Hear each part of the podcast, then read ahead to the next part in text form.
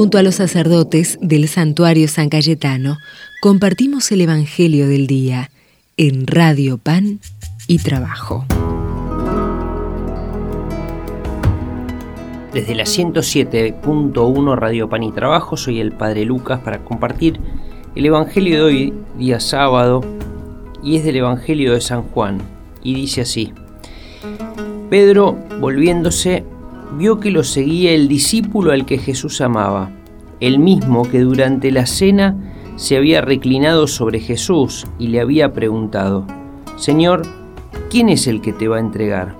Cuando Pedro lo vio, preguntó a Jesús, Señor, ¿y qué será de este? Jesús le respondió, Si yo quiero que él quede hasta mi venida, ¿qué importa? Tú sígueme.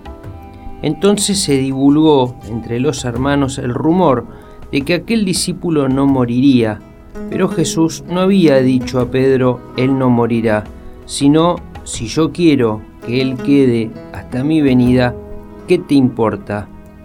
Este mismo discípulo es el que da testimonio de estas cosas y el que las ha escrito, y sabemos que su testimonio es verdadero. Jesús hizo también muchas otras cosas y se las relata detalladamente, pienso que no bastaría todo el mundo para contener los libros que se escribirían. Palabra del Señor. Gloria a ti, Señor Jesús. Este Evangelio, casi cerrando ¿no? el, el Evangelio de San Juan, este texto, nos presenta algunas cosas hasta graciosas, ¿no? Y, simpática de, esa comunidad cristiana, esa comunidad cristiana que estaba al lado de Jesús, donde la curiosidad de Pedro, donde también había habladurías que no terminaban de, de, decir lo que Jesús realmente había dicho.